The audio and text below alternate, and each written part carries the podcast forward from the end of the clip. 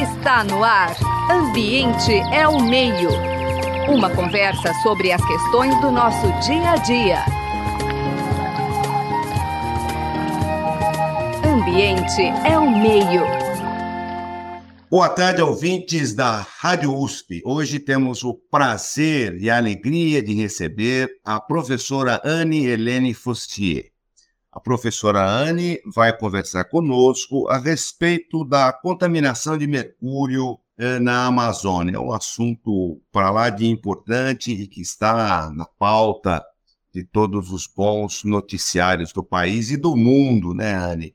Anne, eu queria quero iniciar agradecendo imensamente a sua disponibilidade de conversar conosco. Zé Marcelino e eu agradecemos muito a sua presença. Para iniciar, precisa ser bem curtinho, bem sucinto.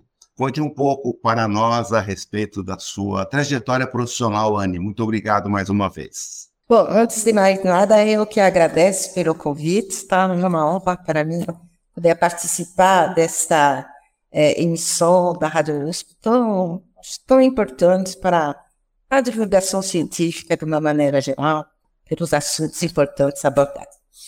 Então, é, bom, como provavelmente vários dos seus auditores já terão percebido, eu tenho uma ponte de sotaque que vem da França, onde eu nasci, onde eu é, fiz todo o meu percurso universitário até o meu doutorado, e depois é, os caminhos da vida e principalmente o amor me trouxeram aqui para esta terra tão encantadora que é, eu descobri em 1992, aqui no Brasil.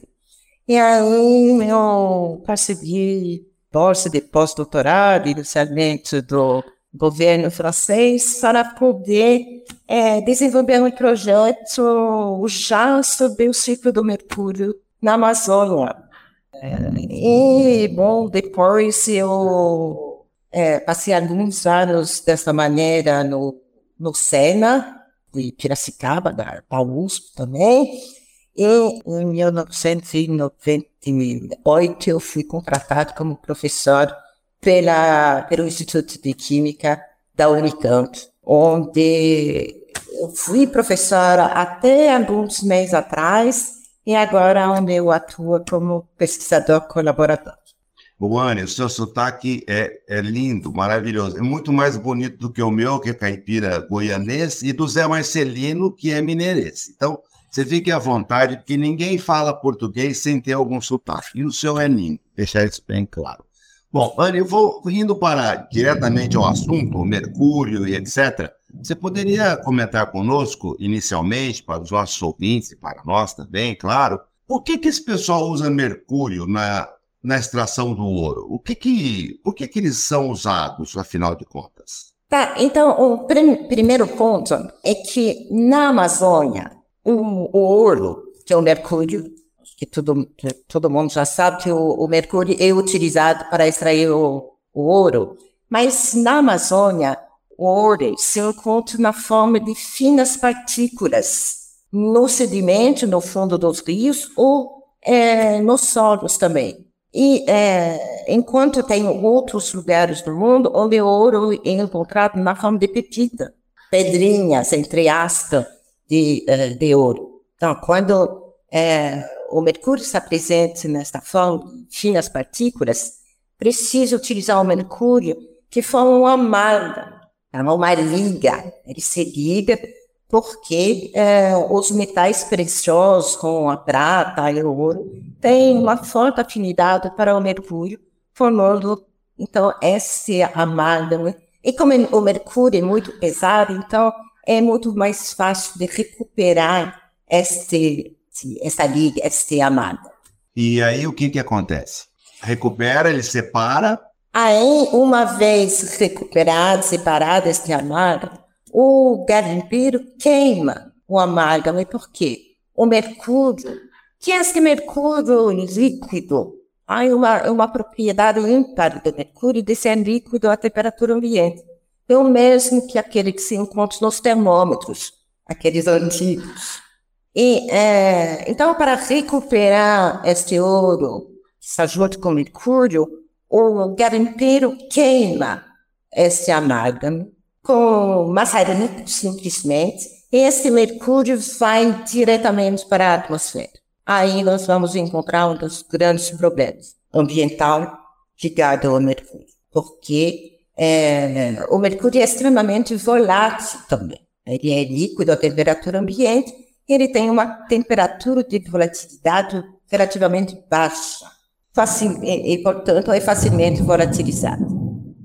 Parte do mercúrio utilizado pelos garimpeiros também é importante ressaltar que parte do mercúrio vai ser lançada diretamente nos solos e no fundo dos rios. Então, aí nós estamos já com o esquema das fontes de contaminação devido à utilização do mercúrio pelos garimpeiros. O Anne, de uma tacada só, vai para a atmosfera, para o solo e para a água. Exato. Bom, não é preciso muito exercício para saber que o próximo passo é ele contaminar os, os seres vivos, sejam eles plantas, sejam eles animais. Se o mercúrio é muito tóxico, isso vai se acumulando. É isso que ocorre? É. Primeiro passo, nós podemos falar do que acontece com o mercúrio que foi jogado é, nos solos. Aquele que ficou nos solos e aquele que foi é, lançado diretamente para a água. Aquele que se encontra no solo, os ambientes onde os garimpeiros atuam, são desmatados. Consequentemente, a chuva vai levar este solo contaminado por mercúrio diretamente para os ambientes aquáticos, para os rios. O problema é que, é, em, principalmente em ambiente aquático, este mercúrio inorgânico, inicialmente, vai ser transformado por microorganismos numa forma orgânica chamada metilmercúrio, que é uma das formas, uma das formas mais tóxicas do mercúrio. Uma vez metilado, uma vez nessa forma de metilmercúrio no ambiente aquático, esse mercúrio vai ser é, assimilado, absorvido pelos organismos, inicialmente pelo fitoplâncton, depois pelos peixes pequenos que comem, é, que se alimentam do fitoplâncton, ah, os herbívoros da parte baixa da cadeia alimentar, e é, esse mercúrio vai se acumular dentro dos organismos e é, sua concentração vai aumentar ao longo da cadeia trófica, que é o que se chama de biomagnificação. É o fato dos, dos organismos é, acumular um elemento tóxico é o processo de bioacumulação. O fato das, das concentrações aumentar ao longo da cadeia trófica se chama o processo de biomagnificação. E o que, que nós temos no topo da cadeia alimentar? O homem. E aí, é, esses humanos, e principalmente as populações ribeirinhas, tá? no caso da Amazônia, é, consome muito peixe, que é a principal fonte de é, proteína para essas populações. Consequentemente, essas populações são expostas à é, contaminação pelo mercúrio via alimentar. Depois, então, isso é um resumo do, de uma primeira via de contaminação do ambiente. Depois nós falamos que grande parte do mercúrio que é, constitui o amargo, vai ser também emitido para a atmosfera. Aí vem, de novo, as propriedades físico-químicas do mercúrio, que é, residem no fato que o mercúrio é muito pouco solúvel em água, o mercúrio inorgânico. Tá? Este mercúrio é elementar, na forma que, que a principal forma na qual vai se encontrar na atmosfera. Este mercúrio é muito pouco solúvel em água, consequentemente, não é removido da atmosfera pela água de chuva, dificilmente. Também é muito pouco reativo. Então, ele fica na atmosfera. Hoje se estima o tempo de residência deste mercúrio gasoso na atmosfera é da ordem de 4 a 6 meses. E durante esse tempo, este mercúrio é transportado a média ou longa distância. Isso faz que ele vai poder ser, depois de várias transformações por processos químicos, físicos na atmosfera, ele vai ser redepositado a média ou longa distância em relação ao ponto de emissão, podendo assim contaminar é, sítios remotos. E aí, mesma coisa, ele vai é, ser depositado sobre superfícies terrestres super, superfícies aquáticas. E quando depositado em superfícies aquáticas, vai também poder ser metilado e incorporar a cadeia alimentar. Inclusive em áreas onde não tem fontes imediatas de, emissão de mercúrio. O Anne, é, quer dizer, é um, o sujeitinho é danado, né? Ele vai para tudo quanto é canto e vai contaminando tudo. Agora, o mercúrio, como é que ele chega na Amazônia? Não teria que ter autorização? Ou ele é, ou ele é parente da ilegalidade desde a sua origem? Ele já chega por processos ilegais. Como é que ele chega lá? Quem fornece esse mercúrio para essa turma? Primeiro ponto. Extremamente difícil para, para nós conseguir dados oficiais sobre importação oficial de mercúrio, sendo que o, o Brasil não produz mercúrio. Então, todo mercúrio deslocado no Brasil é mercúrio que foi importado. Quando a gente consegue encontrar dados oficiais, se verifica que as, as importações oficiais de mercúrio são, infinitamente baixas, pequenas.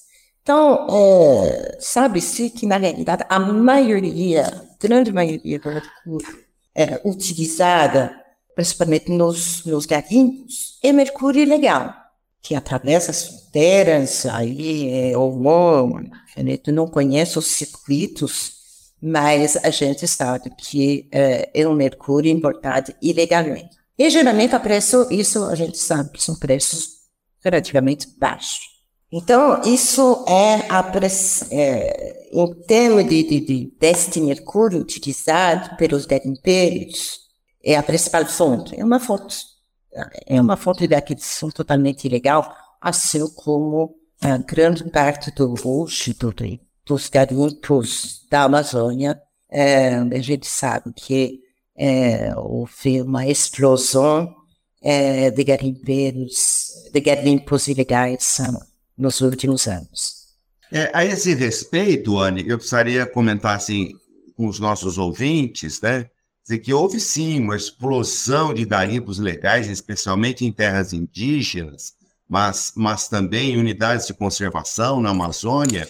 E, e, na realidade houve por parte do governo anterior, né, o dito governo Bolsonaro, um incentivo a essa cultura de impunidade, segundo os dados que nós obtivemos da, da UOL. É, portanto, é, isso que você está mencionando, desse aumento de garimpo, e, portanto, de garimpeiros com o uso de mercúrio, ele houve um incremento, e lembrando a todos que ele é constitucionalmente proibido. Você não pode minerar em terra indígena nem unidade de conservação, a despeito de ter sido incentivado. E, claro, se ele é ilegal para sair esse ouro, é ilegal para entrar o mercúrio. Acho que é uma deve ser a, estra... a mesma estrada que ocupa de um, ocupa do outro, né, Anne? Totalmente é.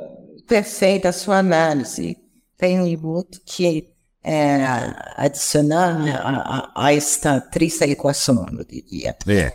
É, Existem alguns garimpos na Amazônia que são legais, mas não em terras indígenas, não em unidades de conservação.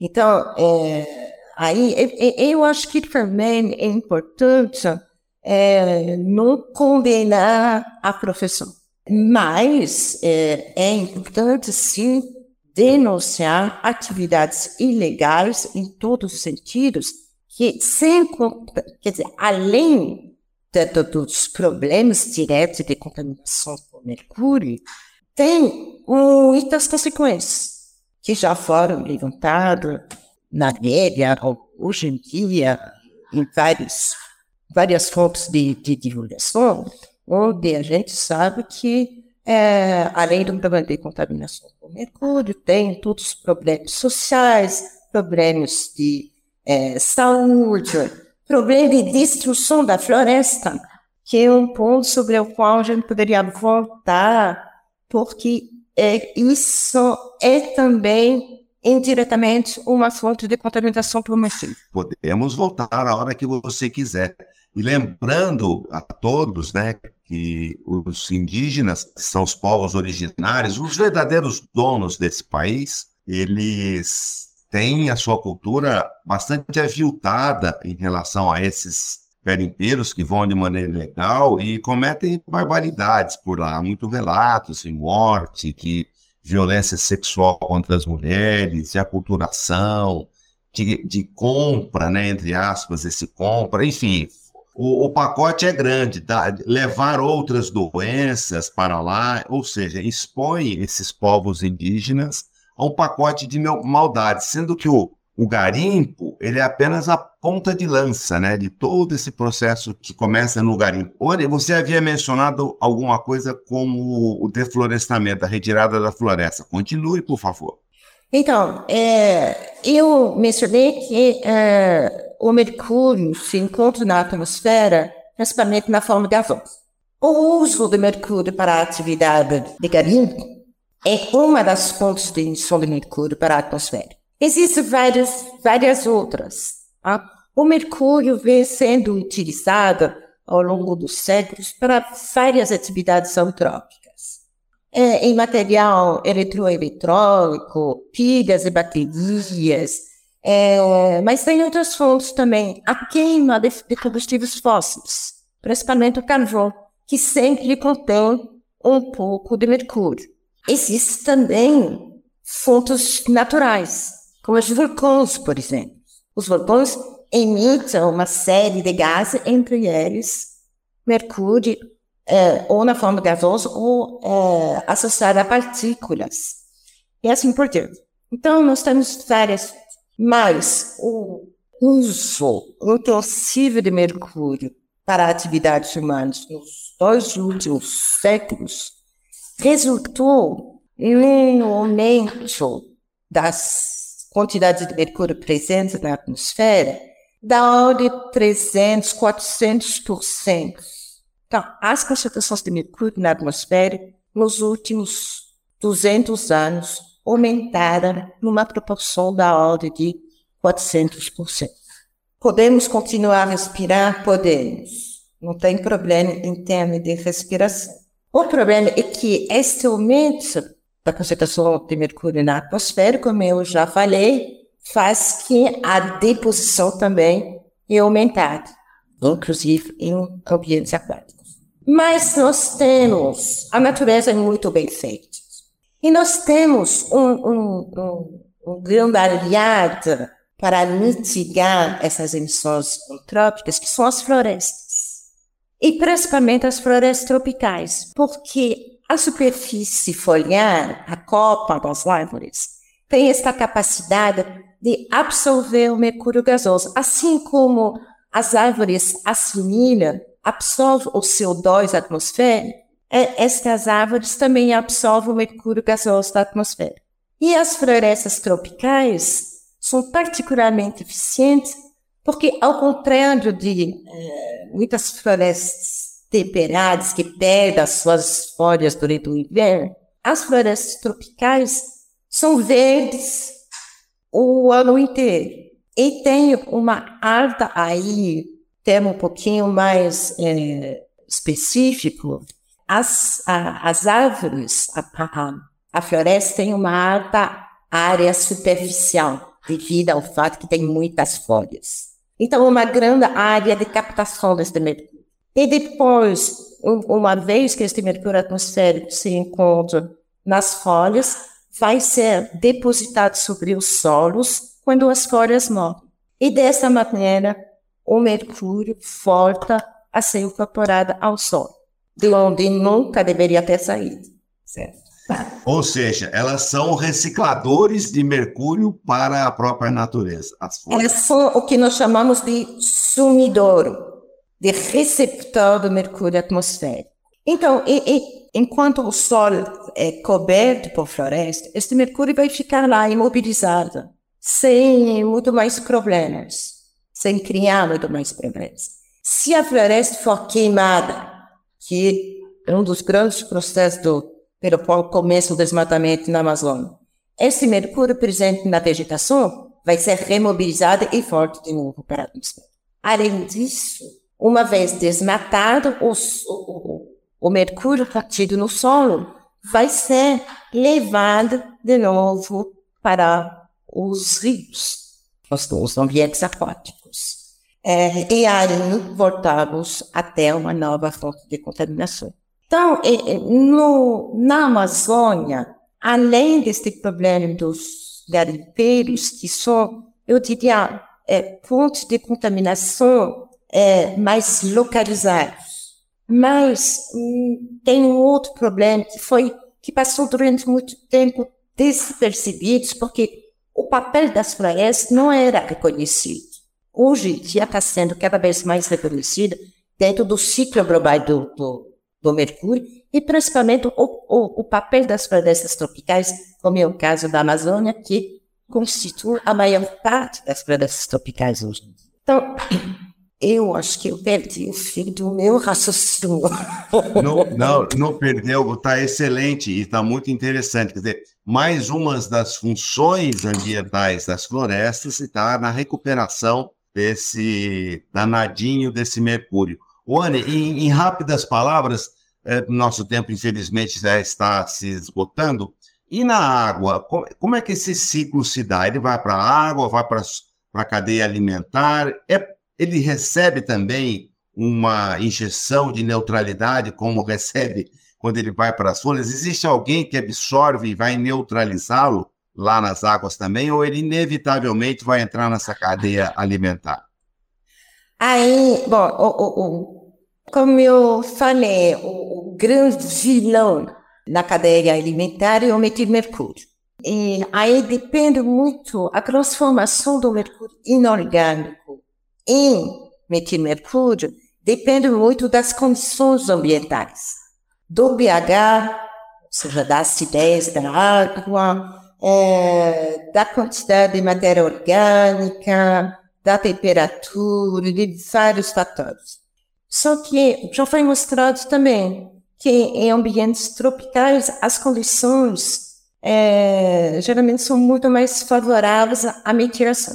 Em certos, certas águas, por exemplo, as águas do Rio Negro, que são muito mais ricas em matéria orgânica, onde o pH é muito mais ácido, que outros rios, como o Rio Branco, por exemplo, para o sul.